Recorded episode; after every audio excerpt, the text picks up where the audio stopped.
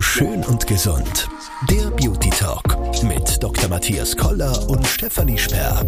Schön, dass ihr wieder zuhört. Ich bin Stefanie Sperr, Live-Radio-Moderatorin und mir gegenüber sitzt Dr. Matthias Koller, plastischer Chirurg und Anti-Aging-Mediziner und wir sitzen wieder, ich sag wieder im Keller, aber es ist nicht im Keller. Wir sitzen bei dir in der Ordination Kollerplast im Erdgeschoss, quasi im, im, im zweiten Trakt, wo rein nur Operationen durchgeführt werden. Stimmt das? Genau, wir sind da im Aufenthaltsraum, Umkleideraum. Genau. Wir haben in der letzten Folge darüber gesprochen, wie es, äh, wie sich die Chirurgen auf die OPs vorbereiten im Vergleich zu den Patienten und Patientinnen. Da haben wir ein bisschen persönlich drüber gesprochen, wie meine Erfahrungen waren bei dir und du natürlich auch, wie du jeden Tag dein Business quasi in Anführungszeichen empfindest als Chirurg, wie du das durchführst. Und wir wollen heute mal ein Thema anreißen, nämlich weg von der plastischen Chirurgie, also quasi weg vom Schneiden, weg vom ähm, ja, Fleischhocker, sage jetzt einmal, in die wie sagt man da, non Nicht operative ästhetische Medizin. Okay, die nicht operative ästhetische Medizin, das heißt die Medizin, wo kein Skalpell benutzt wird. Genau. Und da hast du eigens eine eigene Praxis, nämlich Color Beauty mhm. auf der Mozartstraße in Linz. Und da läuft's ja, glaube ich, sehr gut an. Genau. Die, das ist ja auch äh, die zweite Praxis, die ist ja erst 2019 entstanden. Also die erste 2013. Und äh, mir ist aber schon aufgefallen in den ersten Jahren, dass dieses Gebiet an nicht operativen äh, Behandlungen sicher immer mehr werden wird, weil man einfach schaut, welche schonenderen Methoden gibt's oder was kann man machen, ohne dass man ausfällt, ja, mhm. äh, wo man keine Ausfallszeit hat. Das heißt, man kann sofort wieder arbeiten gehen, alles machen. Und immer dann dachte, da mache ich aber gleich eine eigene Ordination draus. Das heißt, es gibt da wirklich diese Unterscheidung, Color Beauty ist Medical Spa oder nicht operative ästhetische Medizin und Color Plast ist die Chirurgie. Also einmal schneiden und einmal spritzen. Genau. Und das Ganze auch örtlich getrennt. Mhm. In, Im Linzer Stadtzentrum, das ist ja sehr zentral, eigentlich zentraler geht's gar nicht, ähm, an der Mozartkreuzung, auf über 300 Quadratmeter und mit fünf Behandlungsräumen und mittlerweile aber auch Krankenschwestern, äh, Ärztinnen und Ärzten, die auch unterspritzen. Also ich habe schon ein Team mittlerweile.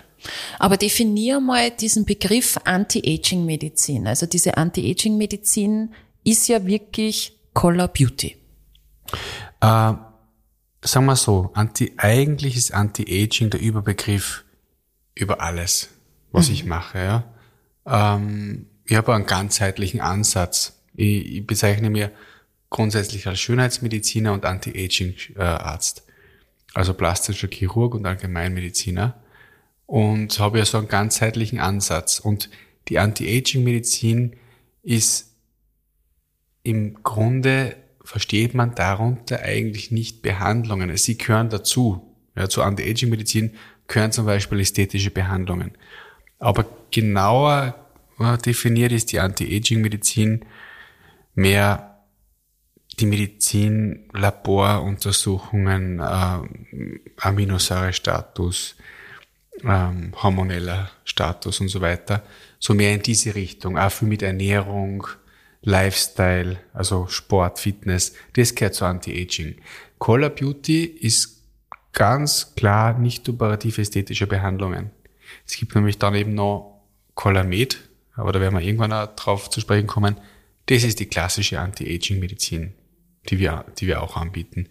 Aber bei Color Beauty geht es wirklich um die Behandlungen ähm, für Haut, Haare und Gewebe. Wenn ich jetzt an Anti-Aging-Medizin denke, dann denke ich natürlich an Spritzen und da fällt mir sofort ein Botox und Hyaluron. Recht viel weiß ich nicht drüber. Botox Faltenreduktion, Hyaluron Faltenunterspritzung und vieles mehr. Kannst du jetzt erklären, also dass es mal einen, einen richtigen Hype gibt, was das betrifft, also Botox und Hyaluron, ich glaube, das weiß jeder, der auch Social Media konsumiert. Also da sind ja quasi Botox und Hyaluron, wenn wir uns schön spritzen wollen, das ist ja, das ist ja quasi das Top-Thema in Social Media und ähm, glaube, die Leute werden auch immer jünger, die das machen wollen, weil irgendwelche Influencer, Influencerinnen ein Schönheitsideal prägen und die Konsumenten und Konsumentinnen wollen dann genauso ausschauen. Aber was ist jetzt der Unterschied? Für was ist was, Botox und Hyaluron? Kannst du da mal äh, mhm. aufklären? Und ich möchte da dazu sagen, das soll keine Werbung dazu sein, dass sie irgendwer Botox oder Hyaluron spritzen lassen soll, sondern wir klären da auf, was ist möglich und was, was ist auch in deinen Augen sinnvoll und was nicht. Das schätze ich ja sehr an, unser, an unserem Format, dass es keine, keine Werbesendung ist, ja oder dass ja wir das nicht machen, jetzt äh, um praktisch Marketing zu betreiben, sondern wir wollen ja eigentlich uns über die, die Themen unterhalten und ganz offen aus dem Nähkästchen plaudern mhm. und durchaus natürlich auch kritisch. Also ich werde immer wieder mich kritisch äußern zu Themen der Schönheitsmedizin, wo ich ja sehe, okay, da läuft etwas aus dem Ruder oder das ist übertrieben. Wie du gesagt hast, die werden immer jünger oder diese Vorbilder, diese Role Models, denen man nacheifert das ist durchaus kritisch zu sehen. Da können wir danach vielleicht äh, genauer drauf eingehen. alle Fälle drauf eingehen. Aber zu deiner Frage, der Unterschied, ich meine, diese zwei Dinge, es gibt natürlich viel mehr noch in der nicht operativen ästhetischen Medizin, aber das sind sicher die zwei bekanntesten. Also das eine ist Filler. Filler heißt füllen, also im, Endeffekt Falten auffüllen, wobei man genau gesagt nicht die Falte auffüllt, sondern den Bereich zum Beispiel unterhalb einer Falte, um die Falte abzuschwächen, weil würde man jetzt in eine Falte äh, ein Füllmaterial spritzen, dann bleibt es nicht dort, sondern durch die Mimik, durch die Bewegung des Gesichtes wird es verrutschen. Das heißt, man, man hat ein Füllmaterial, in dem Fall ist es Hyaluronsäure. Das ist im Endeffekt ein natürlicher Bestandteil unserer Haut und unseres Gewebes. Und in dem Fall ist sie natürlich synthetisch hergestellt in Form eines Gels. Wenn man Hyaluronsäure zum Beispiel, Hyaluronsäurepulver kann man kaufen, ja, zum Beispiel bei meinen äh, Cremen oder bei meinem Gesichtsgel, äh, das ich ja früher auch wirklich selber hergestellt habe. Mittlerweile haben wir das, die Herstellung natürlich ausgelagert, aber in den Anfängen, das ist wirklich ein Pulver. Und das kann man zu einem Gel machen. Äh, fürs Unterspritzen wird es natürlich von, von Firmen schon steril hergestellt und, und verpackt. Aber letztendlich handelt es sich dabei um ein Gelmaterial. Und dieses Gel ist an einer Spritze und das kann man unter die Haut spritzen. Mhm. Und damit äh, zum einen etwas auffüllen und zum anderen auch ähm, die Haut in dem Bereich, ähm, wie sagt man, aufplustern, weil es einfach Wasser anzieht. Praller und, es, machen. und praller macht, ja. Mhm. Und äh, ist eine Sache, die zum Glück in den letzten Jahren ähm, auch dank der Bemühungen von Seiten der plastischen Chirurgie und von Seiten der Anatomen immer mehr wissenschaftlich auch geworden ist. Ja, weil vor, vor einigen Jahren, also gerade wie ich so begonnen habe damit, vor 15 Jahren, äh, wenn ich da zurückdenke, an die Kurse, die es damals gegeben hat, das war noch ganz anders als heute. Heute weiß man viel mehr und man hat die Anatomie des Gesichtes ganz genau studiert, weiß mittlerweile noch viel genauer, wo sind die ganzen Gefäße und so weiter. Ähm, denn es kann auch gefährlich sein. Also so eine Hyaluronsäure, so ein Gelmaterial, wenn das in ein Gefäß gespritzt wird, in eine Arterie, kann das einen Arterienverschluss erzeugen. Wir reden jetzt gerade von gleich von den Komplikationen, aber ich finde, das ist interessant, weil die wenigsten wissen das, ja. Auch die wenigsten, die sie behandeln lassen. Man wird zwar darüber aufgeklärt im Aufklärungsbogen, aber es hat einen Grund, warum ein Arzt oder Ärztin sagt, ich spritze da nicht in dem und dem Bereich, ja, weil der genau weiß, da darf man nicht spritzen, mhm. weil äh, ähm, du musst dir vorstellen, es gibt selten, ja, bei uns zum Glück äh, ich habe das jetzt von Kollegen nie gehört, dass das passiert wäre, aber es gibt dokumentierte Fälle von Erblindung nach äh, Unterspritzung. Wo ist da unterspritzt worden? Äh, die, die Tränensäcke oder was, was ist da unterspritzt worden? Ähm, Im Prinzip Es ist ausgewertet worden, wo, wo wird unterspritzt, meistens eher im zentralen Gesichtsbereich. Also irgendwo was in der Nähe. Die Backen. Mh, Unterlider zum Beispiel. Mhm. Ja, es ist sowieso eine Region, die man sich sehr gut überlegen muss, ob man da was äh, unterspritzt. Wobei das Aber, ganz oft sehe ich äh, über Social Media, weil mhm. du das jetzt gerade ansprichst, darf ich schon zwischengrätschen, nämlich dunkle Augenringe quasi unterspritzen, damit man damit das weg genau. ist. Kann man grundsätzlich ja machen. Nur man muss das wo machen lassen, wo man wirklich sich auskennt und wo man die Erfahrung hat. Und äh, das ist nichts, was man so, es gibt ja sogar äh, Leute, die kaufen sich dieses Material im Internet und spritzen selber, nicht? Und da kann, da kann es viel schief gehen. Ja, aber Hyaluron zum Beispiel, spritzen, das darf ja jemand, der einen Kurs gemacht hat, eine Kosmetikerin, das weiß ich aus eigener Hand, äh, da musst du kein Arzt sein. In Bei Österreich Botox schon. ist an. Na. Doch, doch, ganz sicher. Wenn das wir in Österreich eine Kosmetikerin unterspritzt, dann ist das, ist das gesetzeswidrig. Aber in Deutschland ich, schon. Warte mal. Aber kann das sein, dass in Österreich ein Schlupfloch Mit einem Pen. gibt? Ähm, Mit dass, einem Pen. Na, wenn ein, wenn ein Arzt äh, vor Ort ist und das quasi dann dürft ihr trotzdem keine Kosmetik machen. Oha. Ich kann, ich kann einer, mhm. ich kann maximal eine Krankenschwester, die darf das, aber nicht einmal das. Also okay. da gibt es eine klare Regel, äh, dass das darf nur bei uns von Ärztinnen und Ärzten gemacht werden. In Deutschland gibt es eine andere Regelung, da darf Hyaluronsäure auch gespritzt werden, meines Wissens aber nicht mit einer Nadel, sondern mit einem sogenannten Pen. Was ist das? Der ähm, Unterschied? Äh, der Unterschied ist der, dass man nicht mit der Nadel jetzt in die Haut sticht, sondern mit einem Pen die Hyaluronsäure in die Haut schießt. Ja, mit einer hohen... Mit einem Druck. Mit einem Druck. Mhm. Äh, um quasi diesen Prozess des in die Haut reinstechen zu umgehen, weil das verboten ist mhm. für nicht ärztliches äh, Personal. Und darum auch aus dort Kosmetikerinnen. Die Krux an der Sache ist aber, dass es sehr gefährlich ist, mit hohem Druck in die Haut zu schießen. Weil natürlich, und da gibt es ja immer wieder Probleme.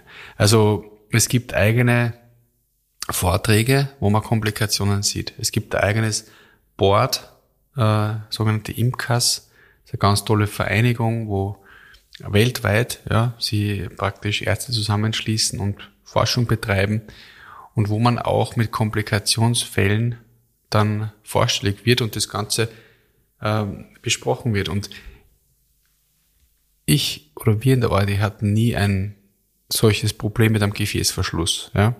Das kann aber grundsätzlich immer mal passieren. Und natürlich, wenn, wenn das jemand ungeübter ist oder gerade nicht die richtige Ausbildung oder so hat, dann, dann kann das wirklich im wahrsten Sinne des Wortes ins Auge gehen. Okay, also an alle da draußen, die sich dafür entscheiden, Hyaluronsäure ähm, sich spritzen zu lassen, lasst es von einem Arzt machen und äh, nicht irgendwie von einer Kosmetikerin oder einem Kosmetiker, auch wenn die behaupten, sie sind sehr gut ausgebildet, bleibt bei eurem Chirurgen des Vertrauens. Absolut, ich glaube auch, dass die meisten, also die seriöse Kosmetikerinnen sind die machen das nicht. Die haben ihr Gebiet, die haben, machen ja, ich ganz glaub, toll. dass da ganz viel Schindluder getrieben wird. Ich, ich weiß, aber das sind eben schwarze Schafe. Mhm. Ja, aber die meisten machen, äh, machen tolle Kosmetik und die, die haben wirklich tolle Ansätze, nämlich gerade, es gibt so viele Dinge abseits von diesem Fillern, was man von kosmetischer Seite sieht, ist jedes als Zusammenspiel, ja. Da wo, das, was der Arzt nicht kann, macht die Kosmetikerin, ja, die, die hat tolle Behandlungen. Aber man sollte das nicht vermischen und das ist auch definitiv nicht erlaubt bei uns. Und es gibt Fälle, wo, wo das gemacht wird, da hast du recht. Ähm, aber ja, da darf man sich dann nicht wundern, wenn einmal was schief geht. Ähm, und es kann halt leider Gottes, man muss da vorstellen, wenn diese Möglichkeit einer Erblindung besteht. Wahnsinn eigentlich. Wegen einer, wegen einer solchen Behandlung ist ein Wahnsinn, ja. Mhm. Ähm, aber man muss eben ganz genau wissen, was man macht, wo man, wo man spritzt, wie man spritzt. Und das ist eben die Hyaluronsäure. Und warum kann das jetzt äh, zum Beispiel in unter Anführungszeichen gefährlich sein, wenn das nicht äh, fachmännisch gemacht wird? Weil dieses Gel, wenn es in ein Gefäß kommt, in eine Arterie, diese verstopft. Das ist wie ein Embolus, also wie, eine, wie ein Verschluss. Und natürlich das Gewebe dahinter dann nicht versorgt wird. Das stirbt ab.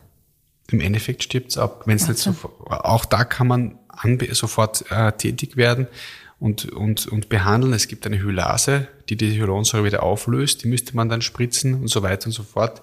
Nicht kühlen, sondern wärmen. Also es gibt da genaue Richtlinien, was man macht in so einem Fall. Und da kann man dann sicher noch Schlimmes verhindern. Aber das muss man halt auch wissen. Aber jetzt gehen wir mal weg von dem, was alles Schlimmes passieren Ja, kann, zu ich- dem Hyaluronsäure-Filler. Wo setzt du das ein? Wo macht's in deinen Augen tatsächlich Sinn und bei wem? das muss ich nochmal sagen, es ist ein ganz tolles Produkt. Also ich habe jetzt gleich die Komplikationen am Anfang erzählt und, und das ist vielleicht abschreckend. Aber grundsätzlich, wenn es in den richtigen Händen ist und äh, wenn man weiß, was man macht, ist das ein ganz ein tolles Produkt. Das hat eigentlich die Schönheitsmedizin revolutioniert. Das kann man wirklich sagen. Seit wann ist es Trend? Du hast gesagt, so Anfang 2010er? Sogar schon ein bisschen früher. Also das Tolle dran ist, das ist eine Behandlung, die ambulant ist. Nicht einmal ambulant, es ist ja im Endeffekt nicht keine Operation. Dauert, dauert 20 Minuten ungefähr, alles in allem.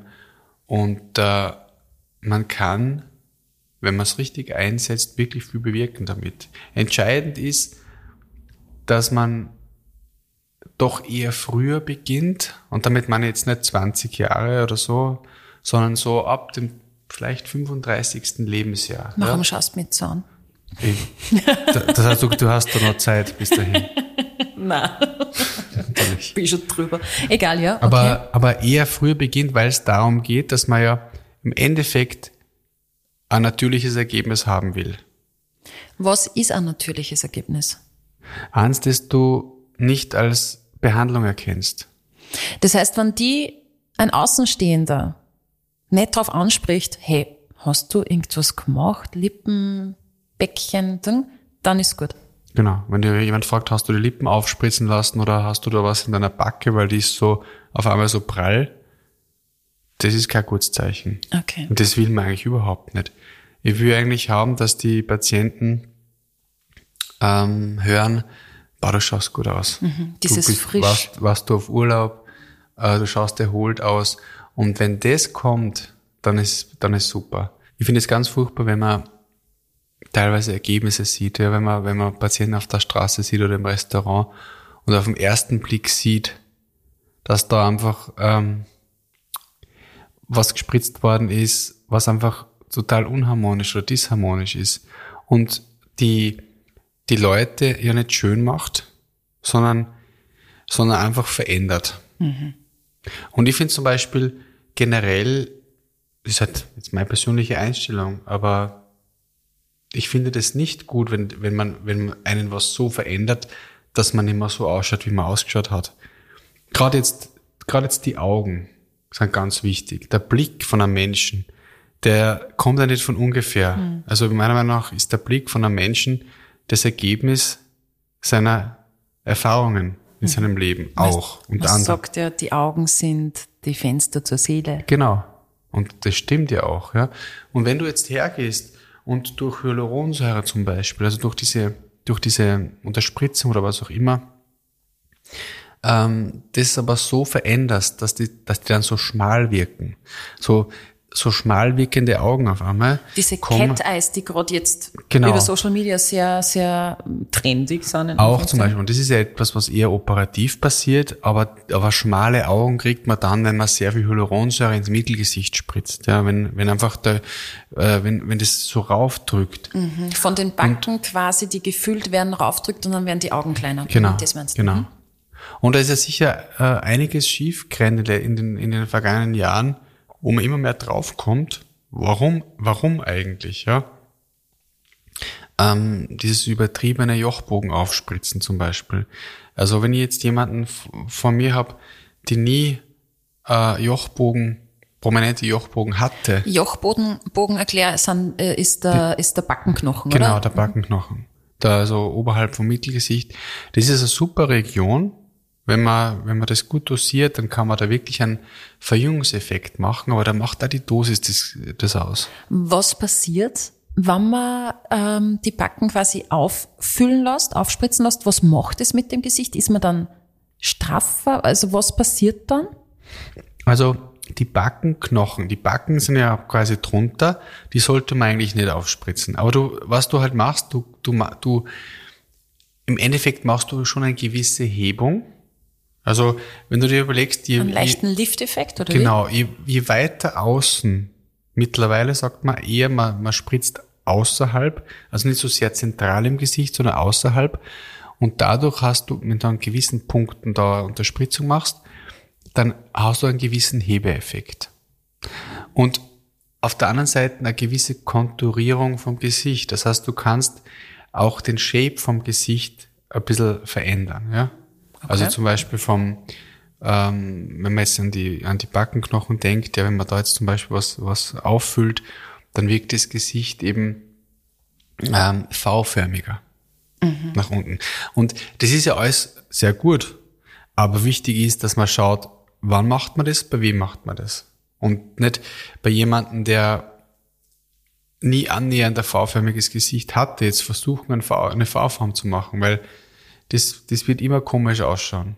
Oder, oder auch diese, dieses alles überstülpen, ja, diese jugendlichen Attribute äh, einfach zu verwenden und zu sagen, dicke Lippen, dicke Backenknochen ist gleich jugendlich. Mhm.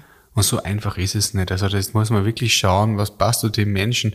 Und ich finde es halt viel besser, wenn man eher schaut, wie hat man vor zehn Jahren ausgeschaut. Also ich finde das immer am besten. Und dann äh, vielleicht ein Foto nimmt und dann vergleicht. Und dann schaut man, okay, was hat sich verändert. Ich möchte jetzt nicht den Menschen, einen anderen Menschen draus machen. Ich möchte eigentlich den, wie den verjüngen. Das heißt, ich möchte äh, durch diese regelmäßigen Behandlungen soll er weniger schnell altern, optisch, und sogar ein paar Jahre jünger werden. Und das gelingt, aber, aber auf der Basis, ja, dass man von diesem Patienten ausgeht und nicht einfach nur, nur große Lippen macht, mhm. sondern schaut, okay, was hat sich denn verändert in den zehn Jahren? Zum Beispiel hat, hat, da, hat man Fülle verloren im Bereich der Backenknochen oder Mittelgesicht ähm, oder ist, ist da die Marionettenfalte vielleicht stärker geworden und so weiter. Das ist die Lachfalte, die, oder? Genau, also die um unterhalb, die, vom, unterhalb vom Mund, okay, genau. die so runterzieht ein bisschen wo, dass man ja. manchmal ein bisschen grantig ausschaut, oder? Oder genau. böse. Genau. Mhm. Ja, und da kann man ansetzen und dann schauen, okay, und, und das bringt die besten Ergebnisse. Das heißt, wenn eine Patientin zu dir kommt, dann äußert sie ihren Wunsch und gibt es da Situationen, wo du sagst, du würdest das so jetzt nicht machen, du hättest dann für einen anderen Zugang, du würdest eher da und da und weniger? Ja. Okay. Ich erstelle, ich erstelle ja auch den Plan und ich lasse mir jetzt ja nicht vom Patienten oder sagen, was ich spritzen soll oder muss. Das geht ja gar nicht, weil ja ich ja weiß, wo man spritzen kann und wo man, was für einen Effekt das hat. Mhm. Und die sind dann aber eh froh, wenn man ihnen das erklärt. Man muss es halt erklären. Und man kann nicht sagen, ich mache das nicht, ich mache so, sondern warum mache ich das so? Oder jemand kommt und sagt, ich möchte äh, die Querfalten auf der Stirn weghaben, hat aber gleichzeitig tiefstehende Augenbrauen. Ja? Äh, der Wunsch ist nachvollziehbar, aber würde ich die, die äh, Querfalten in dem Fall mit Botox entspannen zum Beispiel, ich möchte dann kurz erklären, was Botox ist, aber dann würde das die, die Augenbrauen noch weiter runter senken also kontraproduktiv. Und, kontraproduktiv. Aber es ist klar, dass man das als Patient nicht, nicht weiß, ja. Und mhm. dazu ist ja der Arzt da, dass er das erklärt. Und wenn man das halt dann erklärt, dann sind ja alle damit eigentlich normalerweise einverstanden. Was wird am meisten äh, angefragt jetzt in Sachen Hyaluron, wenn wir jetzt nur bei der äh, Hyaluronsäure bleiben? Bei Jüngeren derzeit die Jawline, die sogenannte Jawline, das ist das Kiefer, ja, dieser Kieferwinkel. Das ist halt äh, momentan der Trend, dass der ein bisschen schärfer kantiger. ist oder kantiger mhm. ist. Ähm, das ist häufig, da muss man auch schauen, hat das einen Sinn oder nicht, aber kann man grundsätzlich durchaus machen. Ähm, ist das auch bei Männern gefragt? Weil es ist ja eigentlich ein sehr männliches äh, Erkennungsmerkmal, dass man quasi einen, einen massiven Kieferknochen mhm. hat und eine richtige, ähm, einen richtigen Winkel quasi. Ja. Interessanterweise schon, aber deutlich weniger. Echt? Also Ja. wenn ich jetzt an ein prominentes Beispiel denke, Zac Efron, sagt er der was? Ja. ja. Also der schaut so arg aus mittlerweile. Ja. Und er hat sich das auch fix machen lassen. Also, ah, das ist so ein Negativbeispiel. Ja, da kann man so ein fescher Kerl. übertreiben, absolut. Mhm. Und der hat es absolut übertrieben. Leider. Lippen sind natürlich Mhm. ein Thema. Ähm, Man, man muss ja sagen, mit dem Alter ähm, ist ganz natürlich, dass die Lippen schmäler werden, weil, weil sie die, die Oberlippe vor allem ja so ein bisschen nach innen zieht, oder? Das ist ja dann auch der Muskel, der dann quasi äh, schwächer wird und dann wird die Oberlippe meistens schmäler im Alter Ja, genau. von Natur aus. Ja. Und die meisten Frauen, die zu dir kommen, hätten halt gern dieses typische, das ist halt auch so ein, äh, so ein Ideal, was man hat, volle, pralle Lippen. Genau. Und der Trend ist, äh, ich habe vorher ein bisschen recherchiert, hat so mit diesen Lippenaufspritzen hat so in den 2010er Jahren so richtig einen Hype bekommen und da waren aber wirklich grässliche Ergebnisse zum Teil. Also da, da denke ich halt wirklich an zwei, ja, weiß ich nicht, Würsteln, die einfach, oder Ja. dieses Duckface. Die grässlichen Ergebnisse sieht man leider immer noch. Ja. Ähm, ja, die Lippen sind ein ganz eigenes Thema. Ähm, manchmal, also das häufigste ist ja, Mhm. dass die Frauen sagen, ich möchte es voll, aber ja nicht zu viel. Also es soll Sofort. natürlich Das- ausschauen. Genau, das ist eigentlich der häufigste Wunsch und, und äh, das kann man auch super machen. Also das, auch da ist es wichtig, dass man es nicht erkennt.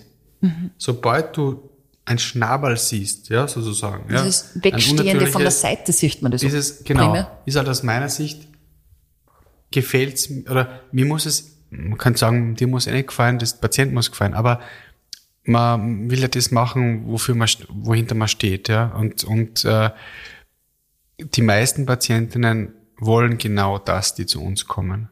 Also, so, so ganz dicke Lippen und so, das machen wir nicht, weil wir nicht diese Philosophie teilen. Und wir sind eigentlich gegen diese Auswüchse von, von der Schönheitsmedizin, äh, wo immer mehr und mehr und eigentlich ein komplettes falsches Körperbild herrscht. Die haben ja schon teilweise große Lippen und empfinden sie immer noch als zu klein. Das ist ja fast eine, eine, eine Wahrnehmungsstörung. da muss ich wirklich erzählen, ich habe eine Freundin, wunderhübsche Frau, ähm, die hat meines Erachtens auch nie recht schmale Lippen gehabt, aber sie hat sich dafür entschieden, sie ganz leicht aufzuspritzen. Und sie war äh, das erste Mal und äh, ich weiß nicht, wo sie es gemacht hat, aber der, der Chirurg auf alle Fälle hat das voll schön gemacht, meiner Meinung nach. Total dezent, das Lippenherz war voll schön ausgebildet. Sie hat echt einen schönen Kussmund gehabt und das waren bitte korrigier mich, wenn, wenn ich falsch liege, äh, 0,5 Gramm oder so, Milligramm, Milliliter. Milliliter, genau, Milli, äh, Gramm, ich glaube, Milliliter. Und das hat super ausgeschaut. Habe ich ihr auch gesagt, sage ich, hey, was der ideal, man, man sieht's von der Seite nicht und ähm, wenn du es mir nicht gesagt hättest, hätte ich mir gedacht, boah, du hast schöne, volle Lippen. Ein halbes Jahr drauf ist wieder gegangen, weil sie quasi im Spiegel dann sie gedacht hat, sie sieht das natürlich jeden Tag und war es ihr zu wenig.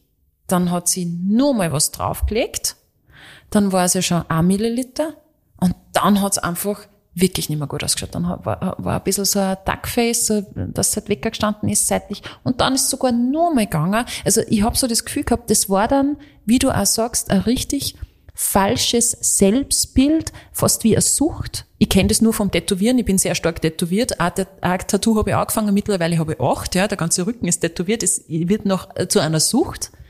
Und die hat das gehabt mit den Lippen aufspritzen. Wobei man sagen muss, grundsätzlich nach einem halben Jahr ist die Hyaluronsache wieder weg. Das baut sich wieder ab. Ja, aber sie hat sich dann nicht wieder 0,5, Mehr. sondern das Doppelte Ja. spritzen lassen. Also, Schade. ja. Es hat was mit ihrem Gesicht gemacht. Ja, genau. Und da muss man, ja, aber man kann da ganz tolle Ergebnisse machen. Und die, die besten Ergebnisse sind die, wo man, die einfach wirklich schöne Form haben. Vor allem um die Form geht's ja auch.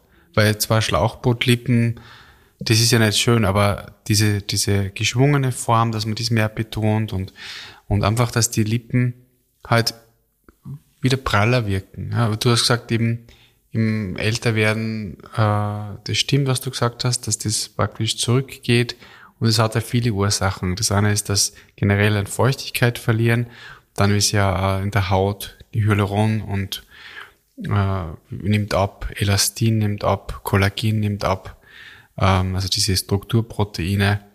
Und eigentlich ist ja das das Ziel bei diesen nicht operativen Behandlungen, dass man das wieder zurückgibt eigentlich, ja. Mhm. Und äh, die Haut auch mit gewissen Methoden wieder anregt, äh, Kollagen und Elastin zu bilden. Du hast vorher schon gesagt, das Hyaluron baut sich wieder ab. Äh, von was für einem Zeitraum sprechen wir da? Circa ein halbes Jahr. Mhm. Das heißt, ich gehe spritzen und innerhalb von einem halben Jahr baut es sich dann langsam ab. Genau. Und dann müsste man wieder gehen, damit das Ergebnis quasi dauerhaft genau. immer wieder diese, auffrischen. Diese, genau, das ist da quasi ein Hauptunterschied zu den Operationen. Nicht operative Behandlungen muss man eigentlich wiederholen. Man muss sie nicht wiederholen. Man könnte auch sagen, ich probiere das einmal aus und dann lass es, hm. weil es mir vielleicht eh nicht so taugt hat oder wie auch immer. Aber grundsätzlich ist das was, was man eigentlich regelmäßig machen sollte. Wie wenn man eine kosmetische Behandlung ja auch regelmäßig macht. Ähm, und dann hat man eben über die Jahre gesehen einfach äh, ein schönes Ergebnis, wo man sagt, das ist nie unnatürlich und dadurch kann man eben dann die Zeit ein bisschen, Zeit aufhalten. Ein bisschen aufhalten. Mhm. Aber da ist das Regelmäßige wichtig. Da ist wichtig, dass man nie zu viel macht. Also immer lieber weniger, was im Endeffekt dann mehr ist. Weniger ist mehr ist ja grundsätzlich ja in allen Bereichen, die du machst, dein, dein, dein Motto eigentlich, oder? Genau. So hat er sogar dieser Untertitel von meinem Buch geheißen, moderne Schönheitsmedizin weniger ist auf mehr, ähm, weil es zieht sich durch und es hat sich auch bewahrheitet. Also ich habe Patientinnen und auch Patienten, die kommen seit, seit fast zehn Jahren regelmäßig zu uns, zu der nicht operativen Behandlung und schauen gut aus, haben nie unnatürlich ausgeschaut ähm, und ja, sind zufrieden und, und das eigentlich durch eine relativ unkomplizierte Behandlung, die schnell geht die man zweimal im Jahr macht. Also. Also Hyaluron, der Filler, ist zum Unterspritzen beziehungsweise Volumen zu geben, mhm. da wo es Volumen gebraucht wird. Und das andere ist Botox. Botox ist ja eigentlich nur das Kürzel. Botox ist zur Falten Reduktion, also zur Entspannung des Muskels. Ähm, gehen wir auf Botox nochmal ein, aber zuerst noch die Frage, was wird mehr gefragt, Botox oder Hyaluron bei dir? Es ist circa gleich. Mhm. Es geht ja da um die Region. Also du hast bestimmte Regionen, wo du Hyaluronsäure nimmst.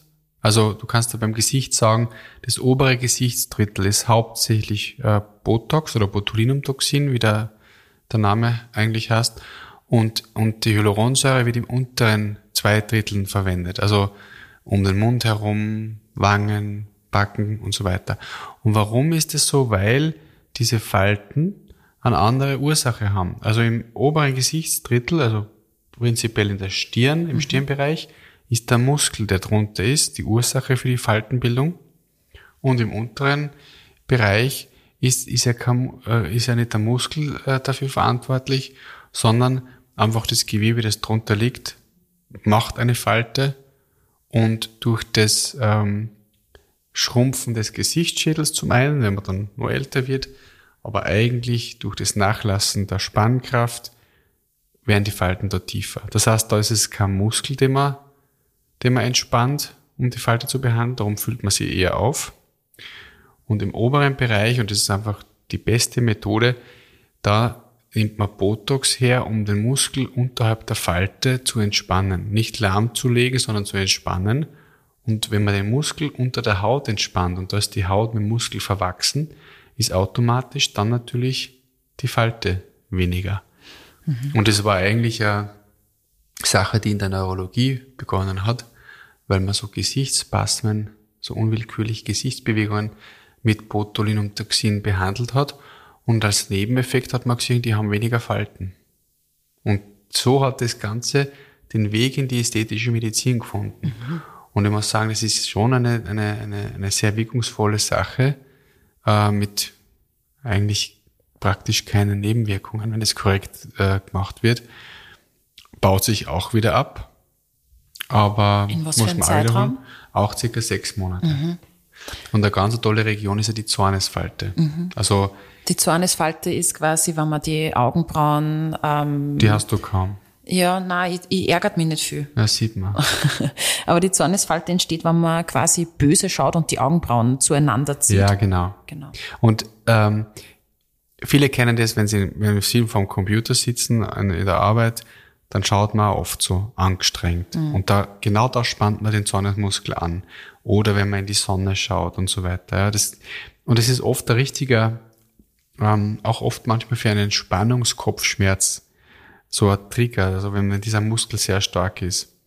Ähm, und wenn man diesen Muskel entspannt, und zwar nur den Zornesmuskel und sonst den Stirnmuskel aber lasst, dann heben sich sogar Spur die Augenbrauen und man hat so ein bisschen ein befreiendes Gefühl. Also man hat nicht mehr diesen Druck. Also man schaut gleich ein bisschen wacher aus, oder? Man Weil das Auge geöffnet wird, Genau, oder? Mhm. wesentlich wacher auf, aus und es schaut sehr natürlich aus. Also man erkennt nicht, dass da jetzt Botox gespritzt worden ist. Weil wann erkennt man das? Na, wenn die, wenn, wenn das ganze, ganze Stirn so quasi wie lahmgelegt Mhm. erscheint, oder wenn man sie, wenn man die Augen nicht mehr bewegen kann oder nicht mehr zwinkern kann, so seitlich, wenn da alles, das ist natürlich abzulehnen, sowas. Also Mhm. Zumindest bei uns, wir machen das nicht, aber wir wollen auch da natürliche Ergebnisse. Aber dieses Zusammenspiel der Muskulatur muss man kennen. Und äh, das ist eine ganz tolle Indikation. Hilft übrigens auch äh, bei Migräne. Also die Anfallshäufigkeit von Migräne-Kopfschmerzen ist nachweislich weniger, wenn man, wenn man Bot- Botox spritzt. Das ist ja praktisch. Das heißt, man hat weniger Kopfweh und schaut gleich frischer aus. Genau. Super. Ich habe auch Negativbeispiele schon gesehen, äh, primär online. Das ist generell total schräg. Eigentlich seitdem wir äh, unseren Podcast planen, beschäftige ich mich natürlich auch mit dem Thema. Natürlich auch online, natürlich auch über Social Media und der Algorithmus schmeißt mir einfach ständig Botox-Videos, Hyaluron-Videos, OP, vorher, nachher Sachen in, in, in meine Social Media quasi Geschichte rein. Und da sehe ich, sehe ich dann halt auch so das eine oder andere, was nicht so fein ist, nämlich äh, die sogenannten, zumindest nennen sie es äh, online so, Spock-Augenbrauen. Mr. Spock ist ein Star Trek äh, der hat ja wirklich so Augenbrauen wie eine Pyramide, also die Spitzen ganz weit nach oben und schaut halt aus, äh, als hätte er ganz wache Augen. Und wenn man zu viel Botox spritzt, habe hab ich halt zumindest gesehen, dass dann die Augenbrauen so arg nach oben gezogen werden, dass man dann zum Teil sogar die Lider nicht mehr ganz schließen kann und immer so ein kleiner Sport ist. Stimmt das? Also gibt's das tatsächlich oder ist das jetzt nur Social Media übertrieben? Na, das, das, dieses Spock-Ei, das gibt's, ist aber eigentlich nicht, weil zu viel gespritzt wurde, sondern weil, du musst dir vorstellen, wenn du, da wird die, die Stirne mitgespritzt, also die, wenn man die Stirne spritzt, die, diese queren Stirnfalten, muss man immer auch den Zornesmuskel spritzen. Würde man nur die Stirn spritzen, dann würden die Augenbrauen nach unten gehen, weil dieser Zornesmuskel dann stärker ist als der Stirnmuskel. Okay, der der eine Gegensp- Muskel, ist ein Gegenspieler. Genau, ist ein Gegenspieler. Der eine Muskel zieht nach oben, der andere nach unten. Wenn man jetzt äh, beide Also spritzt, der Zornesmuskel, also der Zornesmuskel äh, zieht rauf. zieht, zieht nach unten. zieht- und, und die queren Stirnfalten ziehen nach oben. Ah, okay. Mhm. Also wenn du die Stirn runzelst, hebst du automatisch die Augenbrauen. Ja, genau. Und ähm, darum heb, heben sich die Augenbrauen, wenn du nur den Zornesmuskel entspannst, Mhm. weil dann der, der Heber stärker ist als Als der, der der nach Senker. unten zieht. Wenn du jetzt beides machst, was ja auch häufig ist, was man durchaus machen kann, dann ist es so, dass dieses Bockei dann entsteht, wenn beim Stirnmuskel, wenn also die Querfalten hauptsächlich in der Mitte gespritzt wird und seitlich zu wenig. Man muss seitlich weniger spritzen, weil sonst kommt die Augenbrauen runter, aber zumindest so viel, dass nicht das Spockei entsteht. Du kannst dir das so vorstellen, dass dann Spockei entsteht dann, wenn in Mitte der Stirn der Muskel komplett entspannt ist, aber seitlich der Muskel zieht. Und automatisch natürlich zieht es dann genau dort am Den Übergang höchsten Punkt eigentlich der zieht's nach Augenbraue. oben. Und das ist das Bockei. Das heißt, das Bockei kann man, kann man dann korrigieren, indem man da zwei Punkte nachspritzt. Mhm. Zum Beispiel. Da, wo der Muskel zieht. Das heißt, in den verschiedenen Regionen kriegt man unterschiedlich viel gespritzt. Genau. Kann man das, kannst du das irgendwie sagen, Zornesfalte, so und so viel, gibt's, da wird's Da gibt's, da gibt's, fixe Punkte genau, geben, da gibt's, da gibt's fixe Punkte, da was du halt pro Punkt spritzt, wie viele Einheiten. Die Einheiten sind immer abhängig, was für Produkt du verwendest. Also gibt es ja verschiedene Hersteller. Auf der Spritze gibt es ja genaue Skala, wo du das dann abmessen kannst, wenn du das reinspritzt, dass du halt immer genau weißt, wie viel. Mhm. Ähm, individuell ist einfach, wie viel Punkte spritzt man, ja? Oder wo spritzt man diesen Punkt außen und spritzt man bei dem einen jetzt zwei rein oder nur eine? Das hängt einfach davon ab, wie die Muskulatur ist. Und das ist eben wichtig. Darum zeichnet man dann auch das vor der Unterspritzung an. Man lässt die Patienten die Stirn runzeln, man lässt sie zornig schauen und beurteilt damit die Stärke der Muskulatur und vor allem auch, wie die, die Muskel, Muskeln zusammenspielen oder nicht zusammenspielen. Mhm. Das ist bei jedem anders. Oder gibt es Asymmetrien, das heißt unterschiedliche äh, Muskelstärken zwischen linken und rechten Auge. Das ist auch recht häufig. Viele haben ein bisschen tiefer stehende Augenbraue auf der einen Seite. Das fällt ihnen so gar nicht auf. Aber nach dem Unterspritzen meistens schon, weil es dann sehr genau schauen. Deswegen werden Fotos gemacht vorher, damit man das dann auch vergleichen kann, analysieren kann. Aber zum Beispiel, wenn er unterschiedliche hohe Augenbraue ist, kann man das auch bei der Unterspritzung berücksichtigen und versuchen, eine Spur anzugleichen. Bei der Hyaluronsäure hast du gesagt, man kann, wann, wann was zu viel ist, gegenwirken mit dem Gegenprodukt, was die Hyaluronsäure wieder auflöst. Ich habe es nicht gemerkt, wie es heißt. Hylase. Hylase, mhm. wie es beim Botox. Es gibt Fälle, es ist einfach so, wo halt was schief geht und dann ein Auge eventuell zu ist oder sich halt quasi nicht mehr ordentlich ähm, öffnen lässt und man dann A-Seiten halt nicht so gut ausschaut, kann man da dagegen wirken eigentlich nur? Normalerweise darf es sowas nicht geben. Also, Aber wie passiert das? Ähm, naja, konkret, was du jetzt meinst, ist die Lidptose. Das heißt, genau. wenn die, wenn das, wenn das äh, Oberlid nach unten mhm. hängt, äh, und das passiert, äh, wenn zum Beispiel zu weit außen gespritzt wurde. Also zu, also es gibt diese Linie durch die Pupille, diese gerade Linie, die man sich durch die Pupille denkt, ja. Und wenn du diese Linie durch die Augenbraue ziehst, das ist der Punkt, wo du nicht drüber kommen sollst mit Botox. Wenn du da nach außen kommst, zum Beispiel. Also eher Richtung Ohren? Genau, dann kannst du diese Lidptose provozieren. Weil dann nämlich das Botox von dort zu diesem Levatormuskel gelangen kann, also zu diesem Lidhebermuskel. Mhm. Nur als Beispiel.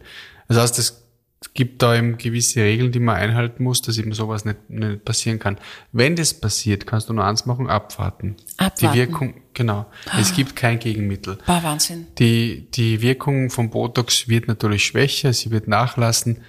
Wenn es wirklich hängen sollte, wird es mit der Zeit besser. Und das einzig Tröstende dabei ist, ähm, dass es irgendwann die Wirkung weg ist und es wird sie wieder normalisieren. Aber sollte natürlich auf keinen Fall passieren. Und ähm, ja, das mit der Hylase nochmal. Hylase spritzt man aber jetzt nicht so, dass ich sage, jetzt ist ein bisschen zu viel und jetzt spritzt man das. Das spritzt man eigentlich nur, wenn wirklich ein Grund, ein triftiger Grund besteht, dass man das auflösen muss. Okay, also jetzt nicht, wenn man sagt, okay, jetzt ist mir doch ein bisschen zu viel in der Lippe, dass ich das dann noch Ja, also aus, außer es ist wirklich so viel, dass du, dass du komplette Asymmetrie hast oder ähm, dass du dann schon. Mhm. Aber im Endeffekt im Alltag, ja, wird das jetzt nur verwendet bei Komplikationen, wenn du weißt, zum Beispiel einen Gefäßverschluss hast mhm. oder so. Ähm, oder wenn du Erschwellung bei den Unterlidern hast, die sehr lange anhält aufgrund von Hyaluronsäure, dann mhm. kann es auch sein. Aber wir unterspritzen zum Beispiel da sehr vorsichtig bis gar nicht in okay. der Unterlidregion.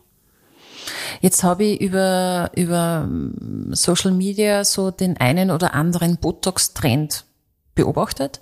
Unter anderem, und dazu würde ich dich gerne befragen, ob du sowas schon mal gemacht hast, was du davon hältst, die sogenannte Tinkerbell-Nase. Tinkerbell ist ja die kleine Fee von Peter Pan. Mhm. Und die hat ein kleines Stupsnäschen, was ein bisschen nach oben schaut, also die Nasenspitze nach oben schaut. Was ich auf Social Media gesehen habe, ist Botox quasi in die Nasenspitze oder in, in irgendeine Nasenregion, damit die Nasenspitze nach oben gezogen mhm. wird. Aber das ist äh, Hyaluronsäure. Das ist Hyaluron. Mhm. Ist das kein Botox? Nein. Okay. Du kannst, du kannst Botox bei der Nase nur spritzen bei den sogenannten Bunny Lines. Was ist das? Das sind diese Hasenfältchen. Wenn du, wenn du die Nase ah. rümpfst, mhm. seitlich oben, mhm. diese, diese kleinen Längsfalten, das kann man mit Botox quasi machen. Ansonsten ähm, solche Dinge, wie du jetzt meinst, Anheben der Nasenspitze und so, das macht man mit Hyaluronsäure, machen wir auch nicht. Ich meine, wenn du ein Nasenchirurg bist und die Nase operierst, dann hast du eigentlich da einen anderen Zugang. Ja, also okay. wenn ich jetzt zum Beispiel wirklich eine Nasenspitze anheben will, dann mache ich das lieber chirurgisch, bevor ich äh, eine Hyaluronsäure da reinspritze, die sich sowieso wieder abbaut. Mhm. Man könnte es ja so sehen, so kann ich es zumindest mir mal anschauen, ob es mir steht und dann kann ich mir dafür entscheiden, ob ich es chirurgisch mache. Ja, aber du kannst mit der Hyaluronsäure nicht das erreichen, was du chirurgisch machst. Mhm. Das kann man, das, und auf der anderen Seite, und das kommen wir wieder zu den Komplikationen, äh, auch das ist nicht ungefährlich. Also, es sind ganz viele Gefäße in der Nase. Es sind Gefäße in der Nase oder seitlich der Nase zum Beispiel, die Verbindung haben mit dem äh, Arterien, die ins Auge führen. Also auch da könnte zum Beispiel ein Verschluss zu einer Blindheit führen im schlimmsten Fall. Mhm. Und äh, ich würde also generell in die Nase jetzt kein Hyaluron einspritzen. Aber spannend, dass das über Social Media, es ist wirklich, ich bin da in einer Bubble jetzt gerade drinnen, weil ich das so viel recherchiere für den Podcast. Und da wird einem suggeriert, ma, wenn du eine kleine Stupsnase haben möchtest, äh, die Nasenspitze wenger weiter oben, weil das ist ja so süß, da schaut man ein bisschen äh, sweet, teeny-mäßig aus, ja, dann lass dir das machen. Das ist easy peasy, das geht quasi in der Mittagspause. So mhm. wird einem das suggeriert, das ist eigentlich unglaublich. Mhm. Unglaublich. Haben, wir haben, also wir haben einen Kollegen, der zu den erfahrensten Unterspritzern gehört, plastischer Chirurg, äh, international unterwegs, äh, macht Kurse auf der ganzen Welt, äh, Vorträge auch der hat erzählt, dass ihm das passiert ist. Bei einer Nase. Ja, bei einer Unterspritzung. Ist alles gut ausgegangen, der mhm. gewusst, was er macht. Aber hat die Komplikation selber handeln können. Aber wenn das dem passiert, dann kann das jedem passieren. Und das ist einfach das, was natürlich die, die Leute nicht wissen, es über Social Media solche Dinge suggeriert bekommen. Und es ist halt manchmal schon so, sowas gibt's eben. Ja. Dann kommt äh, jemand und sagt, ja, ich möchte, ich möchte da genau da in die Spitze Hyaluronsäure, weil ich möchte eine Stupsnase. Ähm, es geht ja oft da gar nicht. Das hängt ja schon auch von der Nase ab. Ja. Und äh, das ist eben die, die, die Aufgabe von einem seriösen Schönheitsmediziner, dass er sich das anschaut und man will ja für die Patienten das Beste. Man ist ja immer noch in erster Linie Arzt und man will ja eigentlich und das ist immer im Vordergrund, man will ja denen was Gutes tun. Also äh, das heißt, die will nichts machen, wo die nachher ein Problem haben oder, oder, oder unglücklich sind. Und die Aufgabe ist es, aufzuklären und da solche Dinge zu besprechen. Aber natürlich sieht man von diesen Dingen nichts im, auf Social Media. Mhm. Ähm, was kann passieren oder hin und her. Und Manche sind dann vielleicht ein bisschen enttäuscht, dass man das jetzt nicht macht. Aber ja, es ist ganz wichtig, dass, dass, dass man da einfach bei seiner Linie ist und dass man seiner Linie treu ist und, und einfach einmal auch zeigt, wie viel Blödsinn da äh, gebracht wird und gezeigt wird. Und da wird wahnsinnig viel gezeigt. Der zweite Trend, der mir aufgefallen ist, der ist aber, glaube ich, wirklich mit Botox, ich hoffe. Lip Flip. Mhm. Sagt er da was? Ja. Indem du quasi Botox in die, in die, nicht in die Lippe, sondern eigentlich oberhalb mhm. der Lippe spritzt, damit äh, sie die Lippe so ein bisschen rauf. Wie sagt man denn da, rauf flippt? Rauf, rauf dreht. Raufdreht, damit sie fülliger ausschaut, ohne dass sie unterspritzt ist. Ja, das ist wiederum etwas, was man durchaus machen kann, ja. Also wenn man ähm, da arbeitet man einfach ein bisschen mit der Muskulatur ähm, und entspannt äh, einen Muskel, der wiederum bewirkt, dass er die Lippe dann ein bisschen rausdreht. Kann man machen, machen manche auch zusätzlich zur, zur Unterspritzung. Also machen Hyaluronsäure und das zusätzlich. Das ist etwas, was, was als Technik gibt. Ja. Aber ich habe immer so ein Problem mit Trends. Mhm. Das, also das Generell. sind eben zwei Trends, die ja. mir jetzt äh, genau. reingespült worden sind in meinen Algorithmus. Ja. Weil dann kann man sagen, die Cat Eyes und das und das. Ich finde halt immer, dass Trends etwas sind, was nicht zur Medizin passt. Also wenn man jetzt sagt, äh, es gibt einen Trend für einen, bestimmten Eyeliner oder für bestimmte Farbe der Lippen, dann finde ich das immer. ja super. Das kann man jederzeit wegwischen und hin und her, da gibt's ja keine Gefahr und gar nichts. Also ich verstehe es in der Mode, ich verstehe es in der Kosmetik, in allem, dass Trends gibt und dass man, dass man, dass sich Trends abwechseln. Ähm, äh, In einem Jahr ist die Frisur modern, im anderen die nächste. Aber in, bei, bei medizinischen Behandlungen, da ist eben noch die, die andere Komponente dabei. Das sind ja auch, auch Dinge, die haben ja eine Auswirkung aufs Gewebe etc. Ja, und es hat viele Dinge gegeben, die Trends waren und die nachher als kompletter Blödsinn herausgestellt haben. Es hat einmal gegeben Hyaluronsäure, die man ins Gesäß gespritzt hat, zum Beispiel. Ja, Damit der Po voller ist. genau. Mhm. Äh, à la Kim Kardashian. Sogar sogar in die Brust ist komplett. Also ha- haben wir natürlich, haben wir zum Glück nie gemacht, ist komplett vom Markt weggegangen, weil es da erhebliche Komplikationen und Infektionen gegeben hat. Das heißt, bei, ich, ich habe jetzt nichts generell gegen Trends und wir sind natürlich immer am neuesten Stand und schauen, was ist, was wird gerade nachgefragt, aber wir prüfen das halt sehr genau und äh, das muss man über einen längeren Zeitraum machen. Weil das, was jetzt plötzlich Trend ist, muss man mal schauen, ja, was hat denn das für eine Historie? Sind da Studien gemacht worden? Ist es ein sicheres Verfahren? Um diese Dinge geht's ja. Und äh, was sind die Erfahrungen? Welche Ergebnisse gibt's bereits? Ähm, und dann setzt man das ein oder setzt es nicht ein. Aber man kann nicht alles machen, was, was Trend ist, weil sonst kommt man in eine komplette Betrühe. Ja. Ich finde, es ist fast so schön zusammen, eben auch dein Motto, weniger ist mehr. Und wenn man natürlich ausschaut und es keiner merkt, dass man was machen hat lassen, sondern man eher dadurch auffällt, dass man frisch und gesund und schön ausschaut, dann finde ich, hat man alles richtig gemacht.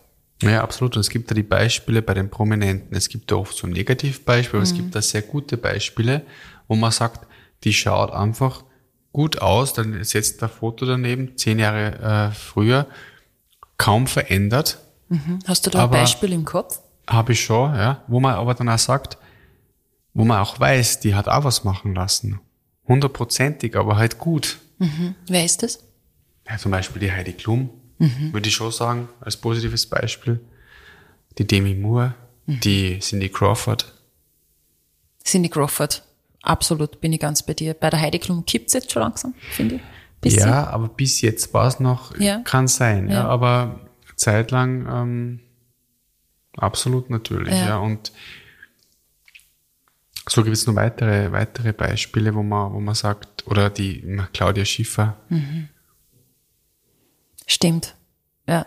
Die wirkt für mich wahnsinnig natürlich, wo man, wo ich mir auch denke, da muss irgendwas, irgendwas hat die auf alle Fälle gemacht, aber das schaut richtig gut aus, weil es trotzdem, man weiß, sie ist älter, man sieht's auch, aber sie schaut wunderschön aus, trotzdem. genau. Ja. Weniger ist mehr.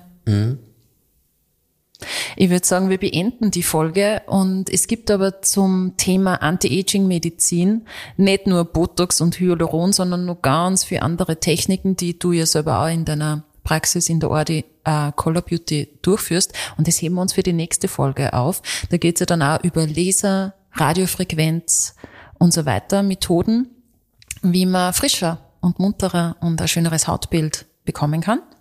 Und darum sage ich danke fürs Gespräch, war wieder mal sehr interessant mit dir. Danke und dir. wenn ihr noch Fragen habt, jederzeit podcast at koller-sperr.at, Koller mit Doppel-L und Sperr mit zwei R.